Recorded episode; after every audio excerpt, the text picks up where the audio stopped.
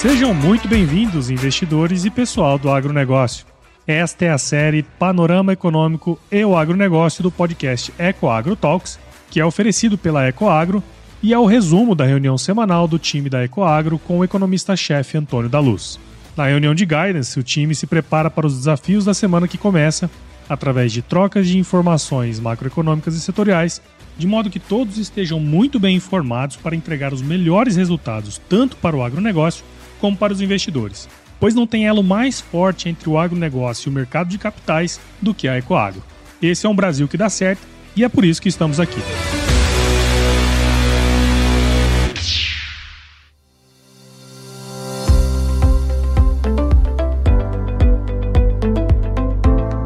Olá, investidores! Olá, pessoal do agronegócio! Que bom, que bom tê-los conosco aqui na nossa reunião de guidance da nossa semana, que vai do dia 23 ao dia 27 de janeiro de 2023. Olha só, pessoal, primeiro mês do ano já está indo embora. E eu quero começar esse podcast dessa semana atendendo uma sugestão de um querido amigo e de um ouvinte do nosso podcast, o Antônio Banhara. O Antônio Banhara, ao ouvir o podcast da semana passada, ele me fez a seguinte proposta: por que não falar, já que na semana passada nós falamos muito da importância do governo ter planos de equilíbrio fiscal a partir da redução do gasto público e não só mirando a receita, que gera impactos negativos para o crescimento econômico é, como fazer? Né? De que modo nós poderíamos atingir níveis melhores então? E essa provocação dele, essa proposta, essa sugestão,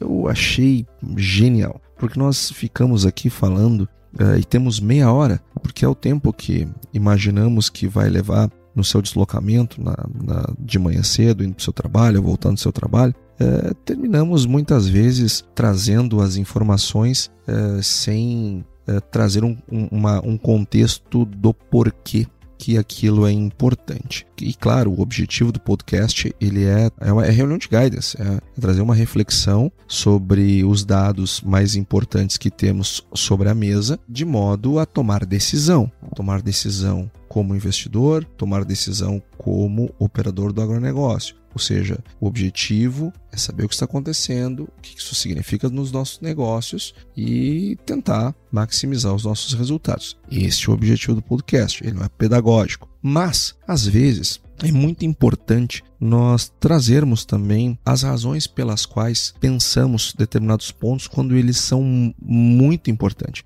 Então, está absolutamente certa a avaliação do nosso ouvinte em que de, em determinados pontos é, que são mega importantes, é, alguns esclarecimentos adicionais são necessários. E eu vou começar esse podcast, vou dedicar alguns minutinhos dele para discutir por que e como se reduz gasto público. Eu não vou encerrar o assunto hoje, tá? É, quem sabe eu faço um podcast só sobre isso, falando somente de ineficiências, é, é, gastos mal feitos dentro do minúsculo orçamento da agricultura, que eu conheço bem. Agora, é, eu preciso de um podcast só para falar disso. Aí eu vou falar de quanto que o, o governo gasta com a agricultura, que é pouco, é 0,3%, 0,4% do orçamento total, ou seja, uma pequena fração do que o governo gasta no ano, só que é 0,3, 0,4 que são muito mal gastos, muito mal gastos. Nós temos gastos espetaculares, excepcionais, que geram um enorme do resultado, como é o caso da Embrapa, e mesmo assim, dentro da Embrapa, cada vez nós temos menos dinheiro para pesquisa e mais para meio, nós temos gastos dentro da Conab que são absurdos, nós temos gastos dentro do Ministério da Agricultura que são absurdos, e quem sabe, é, se for uma demanda sua, nosso ouvinte, eu faço um podcast só falando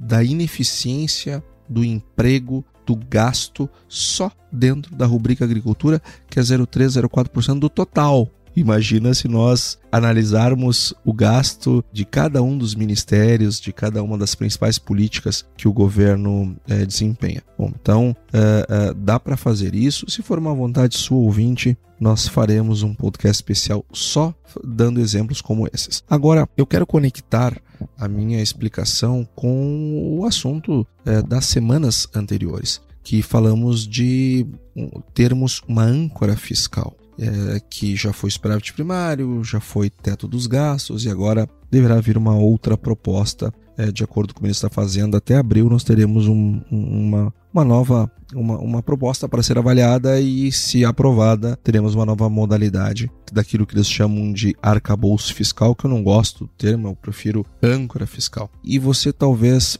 também só não sabe ainda. E eu vou lhe trazer aqui um ponto. Como é que nós conseguimos reduzir gasto público? Bom, em primeiro lugar, eu tenho que entender que governo é governo, empresa é empresa. São coisas diferentes. O objeto de uma empresa é obter rentabilidade. Não é lucro, é rentabilidade, que é lucro dividido por PL. O objetivo final de uma empresa é ter a máxima rentabilidade possível. É isto. E a rentabilidade, se é lucro líquido dividido por patrimônio líquido, eu preciso então, para chegar no lucro, eu tenho receita menos despesa. Então eu vou atuar enquanto um empresário para maximizar a minha receita e minimizar o meu custo, minimizar o meu gasto. Esse é o meu objetivo empresarial. Para quê? Para ter o maior lucro possível. Que quanto maior for o meu lucro, maior será a minha rentabilidade, dado o meu patrimônio líquido. Isso são finanças corporativas básicas. Então, o objetivo do empresário é maximizar rentabilidade, aumentando a receita, diminuindo o gasto. Governos são diferentes. Governos, eles não visam lucro. O governo tem que gastar. O governo existe para ele tem que gastar e ele tem que gastar tudo. Ele não tem que ele, ele não visa lucro. Uh, e além do mais, uma empresa quando ela gasta mais do que ela tem de receita e incorre em prejuízo, ela quebra. Até primeiro ela se endivida e depois ela quebra governos são diferentes. Se uma empresa quebra, é problema dos sócios. Se um governo vai muito mal, é problema da sociedade. E sociedade, povo, população, brasileiros, etc., é, isso, isso é, é muito difuso. É difuso. Uma empresa, quando ela vai mal, eu estou vendo lá, não, é o João, é o Pedro, a Maria, a Joana. Agora, quando um governo vai mal, é o povo inteiro, é a sociedade inteira, é o mercado inteiro. Mas isso é, isso é difuso, não tem um rosto ou alguns rostos identificáveis. São todos. E se são todos, não é nenhum. Então, existe uma tendência de se ter um comportamento dentro de uma empresa é, muito mais preocupado com o processo é, de maximização de receita e minimização de custos, de modo a ter uma eficiência ótima uh, que vise o maior resultado possível, nos governos nós não temos esta genuína preocupação, porque o objetivo do governo é diferente do objetivo de uma empresa. Numa empresa, eu tenho uma pessoa que é a maior frequência das empresas brasileiras, que são nós somos uma economia feita de pequenas micro e médias empresas, essa é a imensa maioria das empresas brasileiras, e só tem uma pessoa para tomar decisão.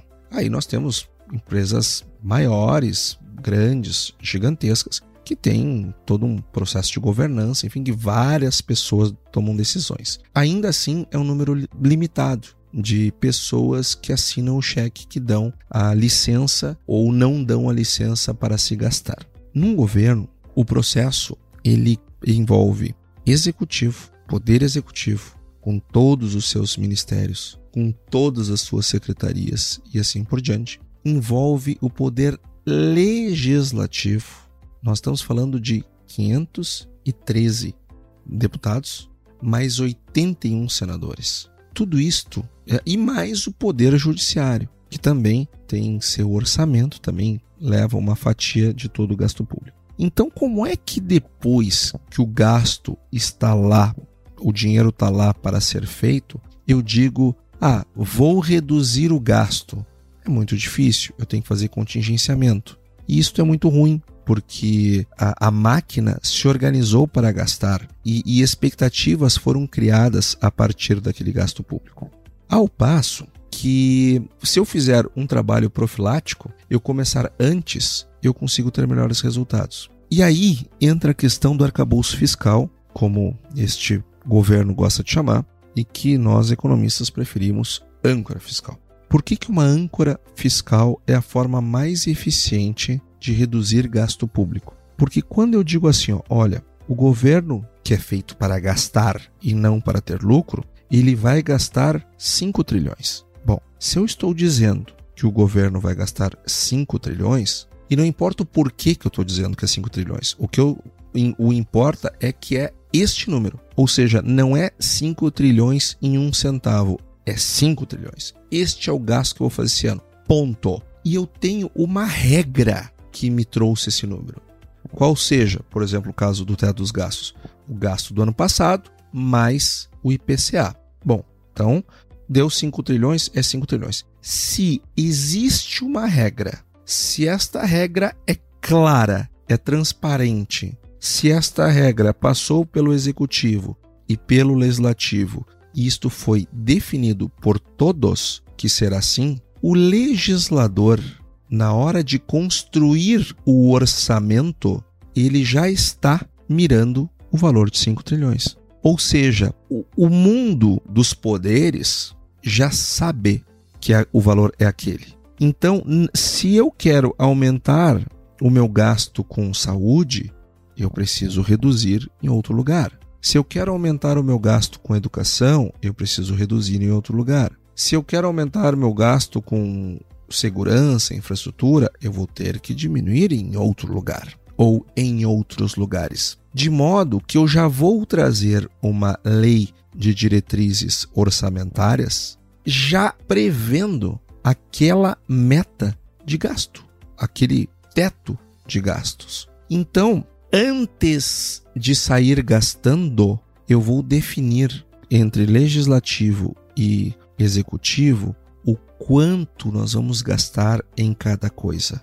E aí nós temos que pensar, nós temos que estudar, nós temos que negociar para fazer com que aquele gasto não atinja outro nível que não aquele que foi estipulado por uma regra que ancora o gasto, ou seja, o gasto é até aqui e acabou. Quando eu estipulo uma âncora fiscal por fim, eu estou limitando o crescimento do gasto. E limitar o crescimento do gasto é a forma mais eficiente de gastar menos. E por que isso?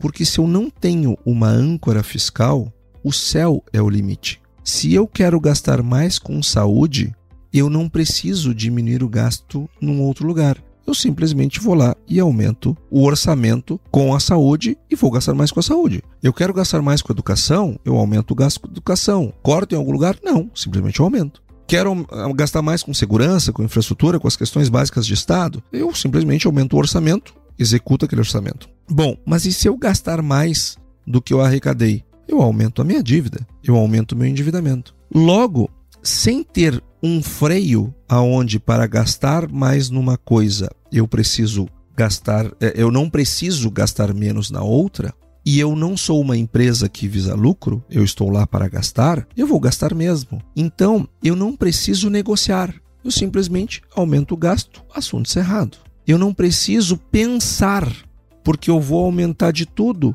e assunto cerrado.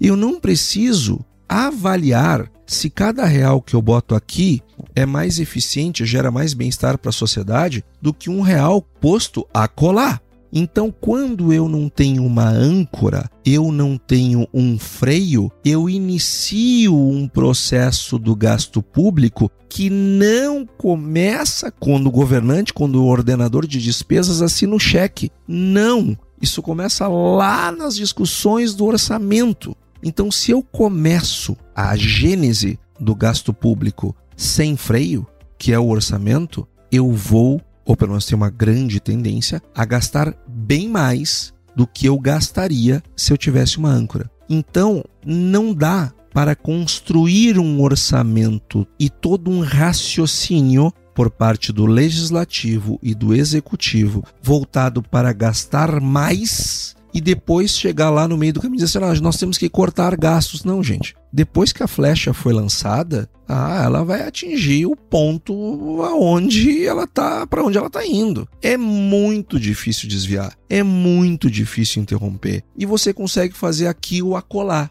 Então, para cortar gastos, para diminuir gastos, eu tenho que pensar num horizonte de médio e de longo prazo e eu preciso ter uma âncora que faça, que obrigue o processo, principalmente legislativo, a produzir uma peça orçamentária que limite o gasto a um determinado patamar e que proporcione todo um ambiente de negociação e de discussão de modo que as demandas da sociedade sejam melhor, melhor avaliadas que estudos sejam feitos, estudos de impacto, que estudos de eficiência, enfim, de modo que eu consiga justificar, olha, eu quero gastar mais com isso. O João quer gastar mais com aquilo, a Maria com aquele outro. Bom, o que, que vai gerar mais bem-estar para a população? Bom, me obriga a mim estudar o meu gasto, o, a Maria os gastos dela, o João os gastos dele e o colegiado vai avaliar todos os estudos e vai ver o que é mais importante do que o que. Agora,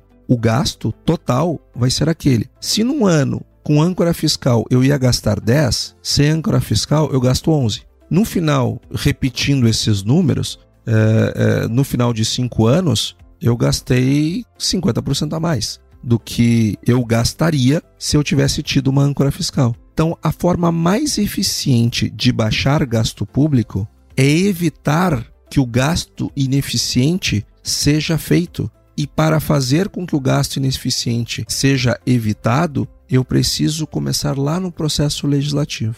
Por isso que âncoras fiscais são as formas mais eficientes de reduzir gasto público no médio e no longo prazo, seja metas de superávit primário, seja uh, teto de gastos, são âncoras capazes de reduzir o gasto público no médio e no longo prazo. Mais reduções além dessas, eu preciso entrar em cada uma das rubricas orçamentárias ou programas que seja e, e, entender como eles funcionam e ver quais as melhores formas de usar aquele dinheiro. Se houver demanda para isso, um dia gente, eu cito aqui só os do Ministério da Agricultura, que vocês só os da, aliás, os da agricultura, que vocês vão ver coisas absurdas. Por exemplo, eu vou dizer para vocês quantos aposentados trabalham na Conab, por exemplo.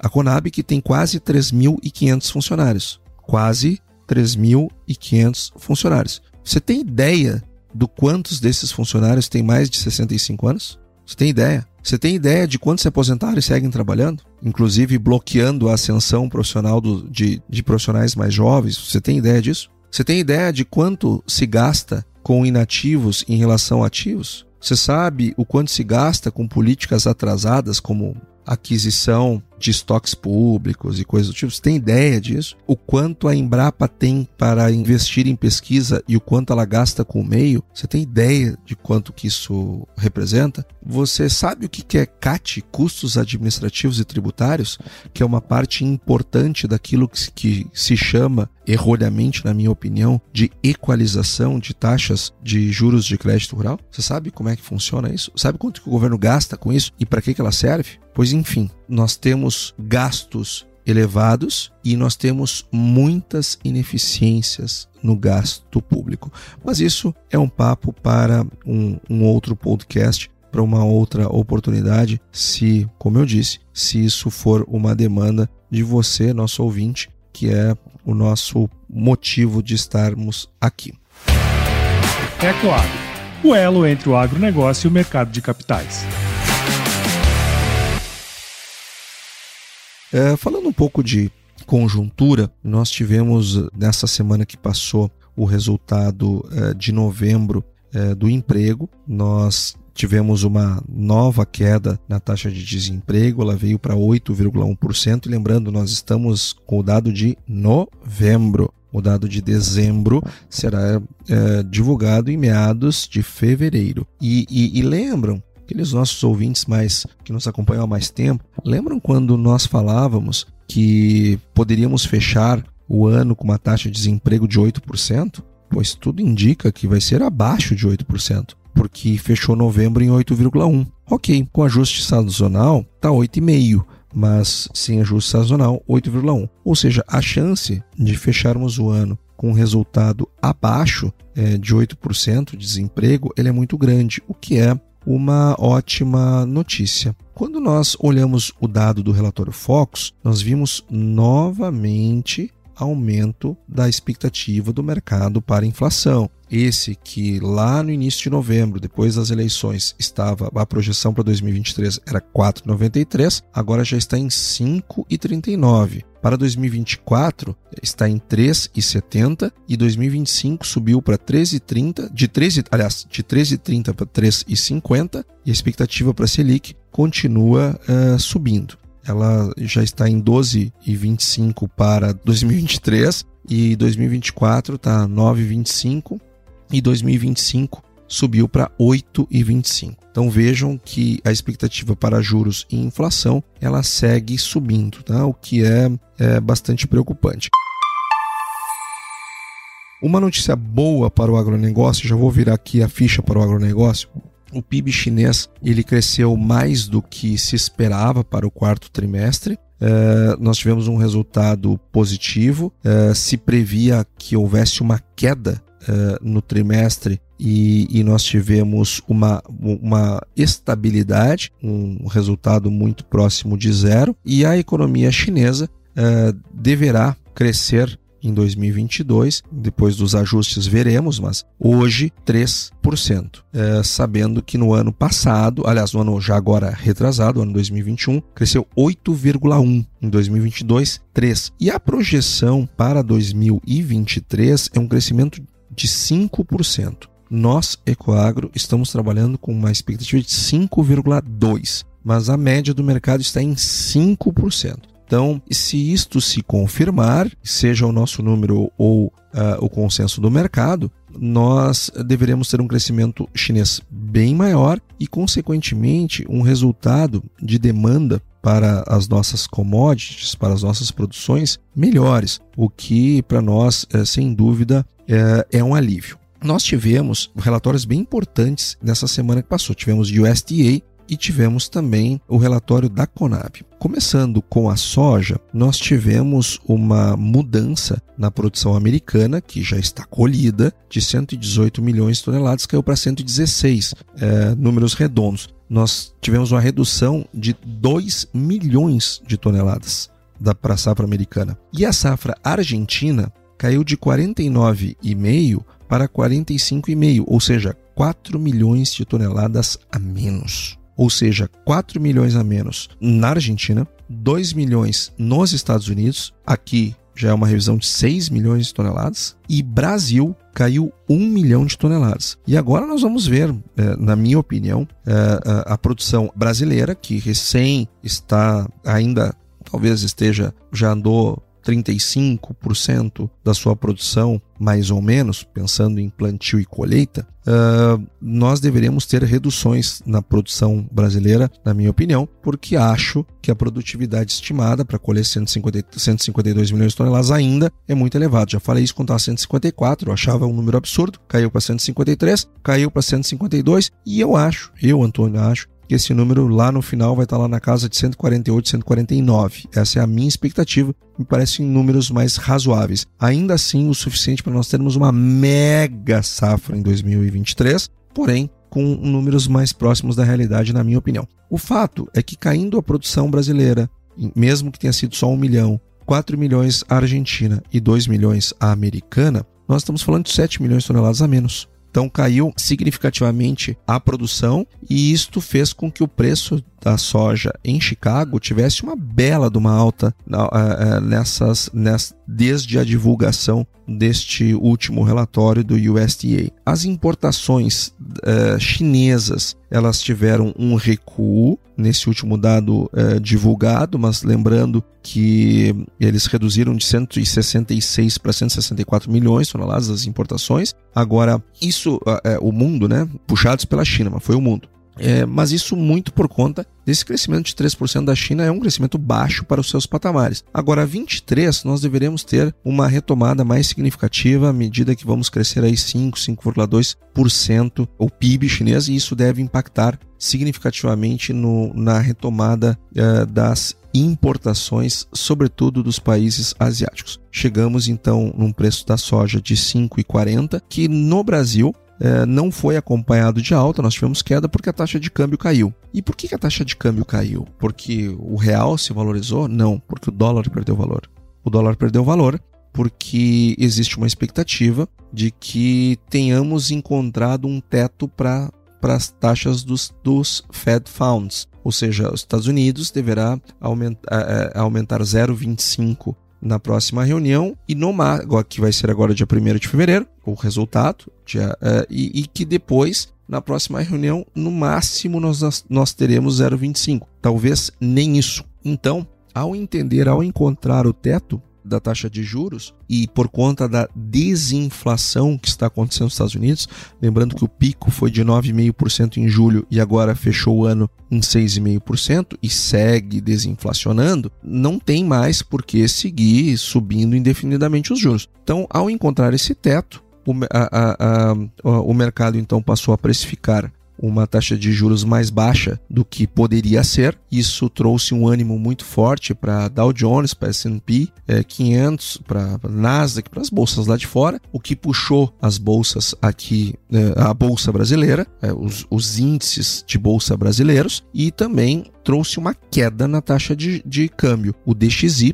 que é o índice do dólar para contra uh, grandes moedas, importantes moedas mundiais, ele teve uma queda bastante grande, bastante significativa, e isso derrubou o preço do dólar, e isto, portanto, diminuiu a taxa de câmbio uh, no Brasil, porque precisamos menos reais para comprar aquela mesma quantidade de câmbio. Então, por isso, por esta razão, nós tivemos então uma queda no preço da soja nesta semana que passou. Entretanto, fechou a semana com o câmbio retomando, já na casa de 5,20. Lembrando que ele chegou a bater 5,8. E, e agora, nessa semana que estamos, do dia 23 ao 27, nós é, deveremos ter uma recuperação dos preços em reais. Uh, o milho também teve uma redução na expectativa de produção neste último relatório do USDA. Uh, lembrando que 2022 foi 1 bilhão 214, 215 para arredondar. É, 23, o relatório de dezembro era 1 bilhão 161, ou seja, já bem menos do que o ano passado,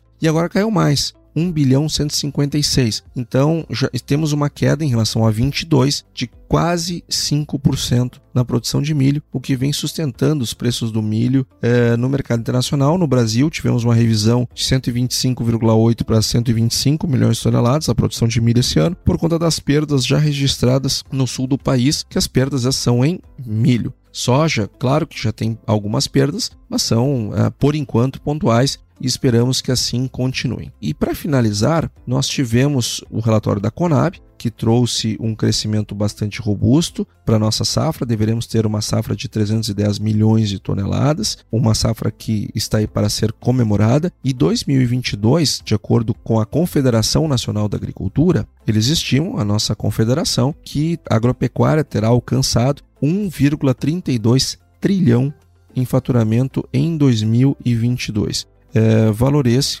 preponderante, é, o crescimento preponderante são nos grãos, e lembrando que nós tivemos em 22 é, uma produção menor no sul do Brasil e também no, no, no Mato Grosso do Sul por conta de estiagens. Mesmo assim, cresceu o faturamento, é, cresceu bem, cresceu 3% em relação ao ano passado. Então, faturamento de 1,32 trilhão para o ano de 2022, o que é, demonstra a, a fortaleza da nossa produção. A, é, é como nós temos dito aqui: estiagem, granizo, vendaval, essas coisas acontecem, fazem parte do jogo. Sempre foi assim, sempre será assim. Ainda assim, a agricultura, o agronegócio cresce a uma taxa média de 4,5% ao ano. Então, apesar dos pesares. Também foi divulgado o resultado da balança comercial, onde as exportações bateram um novo recorde, 159 bilhões de reais, com destaque para um produto, o milho. O milho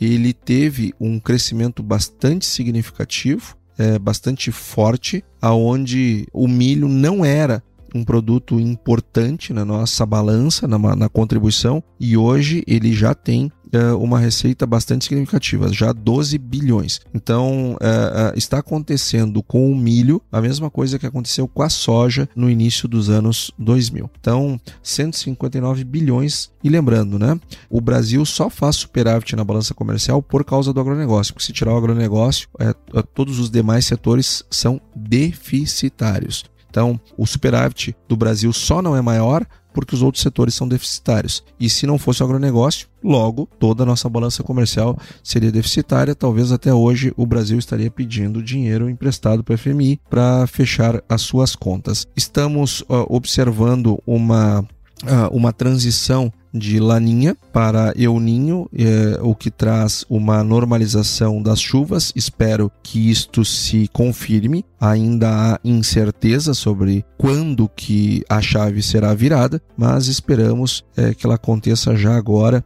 e que se normalizem as chuvas no Brasil inteiro.